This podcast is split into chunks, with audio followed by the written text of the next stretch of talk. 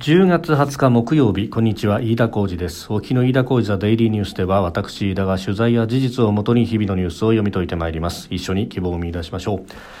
今日取り上げるニュースまずは財務省が今日発表した貿易統計速報、えー、4月から9月2022年度の上期の数字が、比較できる1970年代後半と比して過去最大という赤字になったという数字が出てまいりました。それから台湾情勢をめぐってでありますが今日日経一面で、えーアメリカが台湾と武器の共同生産というものをやるということがありましたけれどもアメリカ大統領府国務省の副報道官がこれについて、まあ、イエスともノーとも言わないという形の回答があったというところ、まあ、台湾情勢についてであります。収録しておりますのがあ10月20日日本時間のお昼3時15分というところです。すでに東京の市場閉まっております。日経平均株価の終値は昨日と比べ300昨日と比べ250円42銭安。2万7000飛び飛び6円96銭で取引を終えました。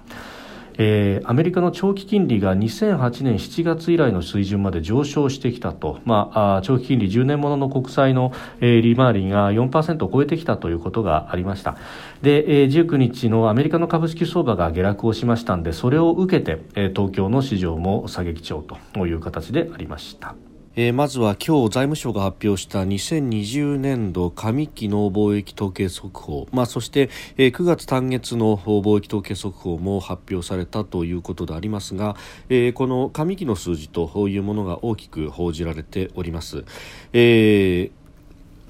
輸出額から輸入額を差し引いた貿易収支が11兆74億円の赤字ということでありましてこの赤字額が、えー、1979年度以降比較可能な数字で半期では最大になったということであります。で、あのー、この中でですね、えー、よく言われるのがこれだけ貿易赤字があ出てしまっていると資本が流出しているんだと。で、えー、これというのはあ円安の影響というのが非常に大きいんであると。だから円安を食い止めそして貿易赤字を少しでも低く抑えるためには金融緩和をやめなくてはいけないと。いうようなですね、まあ、一連の流れの中で、えー、数字が数字というか、まあ、記事が出てきているなと。いうような感じはあるんですけれども。ただうん、まあ、この上期全体で見てですねエネルギーのの価格が上がっているということ、まあ、資源高が、えー、随分とやっぱり寄与している部分というのはあるということであります。まあ、あの世界的なこのエネルギーの上昇というもの、まあ、これはうん日本がじゃあ金融の引き締めを行ったからといってすぐに、えー、解消できるものかというと全くそうではなくまずは、えー、ウクライナ情勢であったりとかあるいは産油国の減産というものが響いていると、まあ、ここ直近ですね例えば9月、8月あたりから、えー、原油の価格などはかなり落ち着きを見せていたんですが一方で OPEC プラスが減産を発表したということでまた1バレルあたりの数字が WTI で10ドルほどぴょっと上がるというような、えー、各国の思惑なども含めての数字が出てきておりますので、まあ、これに対して、まあ、日本がどこまで寄与できるかというと非常にこれは難しいところがあると、まあ、為替以上にですねドル建てでもそうやって価格が変動していくということがありますので、えー、これをですね為替のある意味、えー、誘導円高に向けて政策の舵を切っていくということによって、えー、どこまで手当ができるのかというと、まあ、これは現実問題として非常に心もとないところがあるわけであります。でその上ですね、まあ、今週の初めに、えー、バイデンアメリカ大統領があドル高に関して、えー、容認発言をしたということがまた引き金になって、えー、今足元1ドル150円を見ようとするような展開になっております。これもですねアメリカがあその輸入物価を抑えるという市場命題の中で、えー、なりふり構わずですね、まあ、あのドルというのは国際的な決済通貨でもありますのでこの信任が揺らぐということは最終的にはアメリカの国益にも、えー、問題になってくると。で、えーまあ、ドル高によってですね、えー、むしろ、まあ、日本もそうですけれども、えー、新興国などが通貨安になってそして信用不安を起こす可能性があると、まあ、これはあのここでも何度も申し上げてきたことですし実際にですね例えばドル高によって、えー、信用用不安が新興国の通貨であるとかあるいは国債等々で、えー、起こるというのはバーナンキショックなどで、えーかなり広範な影響が出たということも記憶に新しいところでありますが、まあ、そういったことを織り込んででもアメリカはもう、えー、中間選挙もうすでに来月の頭ということでもう1ヶ月を切っております、えー、これに向けて、えー、シャニムにうん目先の物価を下げていくと少なくとも抑えていくということをしなければならないというふうになっているこのアメリカの国内政治の部分のファクターがありますので、そこを考えるとですねじゃあ、えー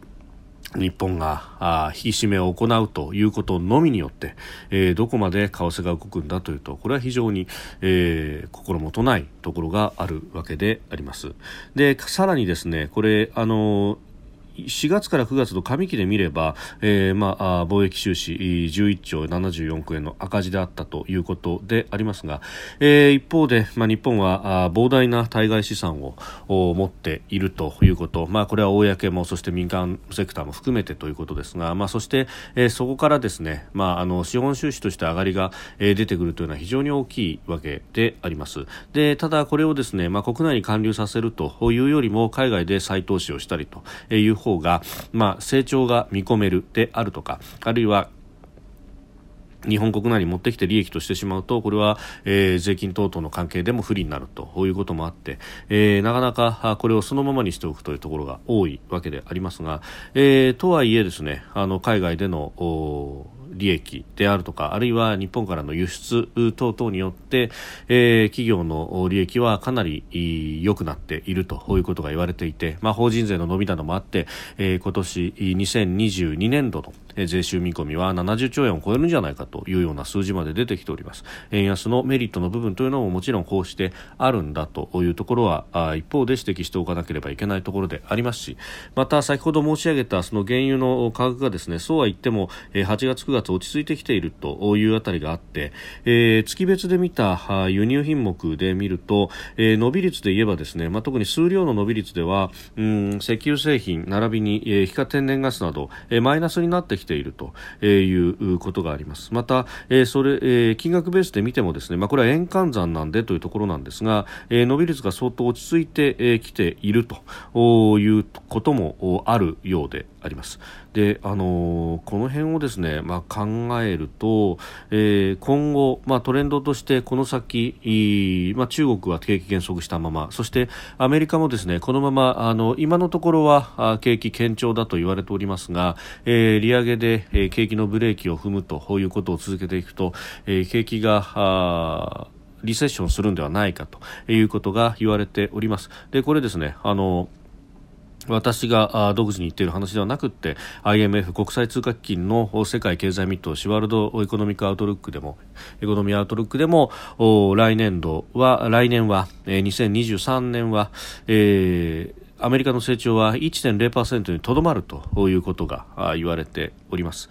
で、えー、ヨーロッパに関しては主要国例えばドイツなどは来年マイナス成長に陥るというようなことも、えー、言われておりまして、まあ、そう考えるとですね、えー、主要国が軒並み、えー、景気が減速していくということになると石油の需要というものはブレーキがかかる可能性が高いというところです、まあ、アメリカもそうだしヨーロッパもそうだし中国もそうだしと、えー、なかなか成長を牽引する国が世界中見渡してもどこにもないと、まあ、中国に関してもですねコロナからの回復で、えー需要が旺盛になるんじゃないかという期待もありましたけれども、えー、この今行われている共産党大会の中で、えー、習近平国家主席はゼロコロナを続けるんだということを言っています、まあ、習近平氏のもうメンツの話になってきて、えー、経済的な合理性とかそういうところの話ではないので、えー、どんなに犠牲を払おうとも経済が減速しようとももうゼロコロナは続くだろうという、えー、諦めのようなあものが出てきております。それどころかゼロコロナで経済的には大失敗をした、えー、李強という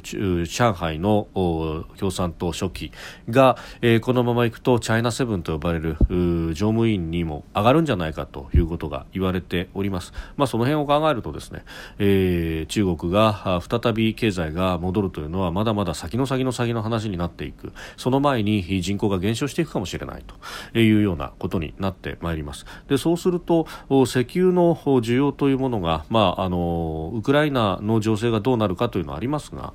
うんひょっとするとこの先需要は相当冷え込んでしまう可能性があるそうすると今のような価格の高止まりというのが、えー、一気に冷え込んでいく可能性もあるわけであります、まあ、そう考えるとですねこの上期の貿易収支は確かに、えー、空前の赤字だということになっておりますが、まあ、この先はどうなるかわからないということも言い添えておきたいと思います。えー、それからですね地政学の話で言いますとこのアメリカがですね、えー、台湾に対して武器提供を加速するというようなことが出てきております。まあ、今日のですね、えー日経新聞が、えー、一面で、これを報じておりましたけれども中国に対してですね、えーアメリカ製の武器を台湾と共同生産する案をバイデン政権が検討しているというふうに報じました。でこれに関してですねアメリカ国務省のパテル副報道官が19日の記者会見の中で、まあ、報道について具体的なコメントはしないと言いつつ、えー、迅速な武器提供が台湾の安全保障には不可欠だというふうに断言をしたということで、まあ、実現に向けて具体的な措置を取る立場を強調したということであります。で先に発表された、えー、NSS 国家安全保障戦略の中でも、えー、中国はアメリカの地位を脅かす唯一のプレイヤーでもあるし、えー、そして対峙的な関係になっていくという、まあ、厳しい姿勢を示してきたところであります。で、えー、かつブリンケン国務長官もアメリカスタンフォード大学での講演の中でですね台湾との関係、まあ、中国との関係について、えー、中国は現状維持の路線をもうすでにかなぐり捨てて、えー、台湾を取りに行こうとしているのではないかというふうに指摘をしております。でこれに対してアメリカとして何をするんだというのが、まあ、早期に求められるというところでありましたけれども、まあ、これをですね、えー、武器の提供というところに行く。でこれ共同生産をするというのはアメリカが自分の持っている武器を提供するというのがなかなか、えー、それが触れなくなっているということが、まあ日経の記事などが指摘しております、まあ、対戦車ミサイルであったりだとか、えー、スティンガーと呼ばれるような武器が、まあ、ウクライナに提供したということによって、えー、やや在庫に限りが見えてきているということがあって、まあ、二正面で武器提供というわけにもいかないというようなことが出てきております。まあ、この辺を考えるとですね、えー共同生産というような形にもなろうかと思いますが一方で、まあえー、武器等々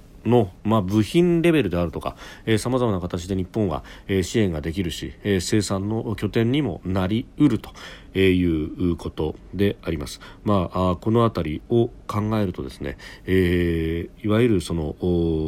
装備品輸出の三原則であるとかの部分を超えて実際の、まあ、防衛装備品を日本が持つということだけでなく、えー、地域の安定ということを考えるとですね、まあ、そういった貢献の仕方もできるんではないかと思いますし、まあ、あのここで、まあ、日本がぼーっとしているということになると、えー、今ウクライナとその周辺国で起きているようにですね、え各国がこぞって韓国の武器を買っていくというようなことも起こりかねないというところであります。まあ、この辺り日本もその技術力であるとかあるいは、え、今円安非常にこれは部品の輸出に関しても有利なえ、状況にあるというこの状況を生かすない生かさない手はないんではないかと私は非常に思うところであります。飯田小泉デイリーニュース月曜から金曜までの夕方から夜にかけてポッドキャストで配信しております。番組ニュースに関してご意見感想飯田 TDN アットマーク Gmail.com までお送りください。飯田小泉デイリーニュースまた明日もぜひお聞きください。飯田小泉でした。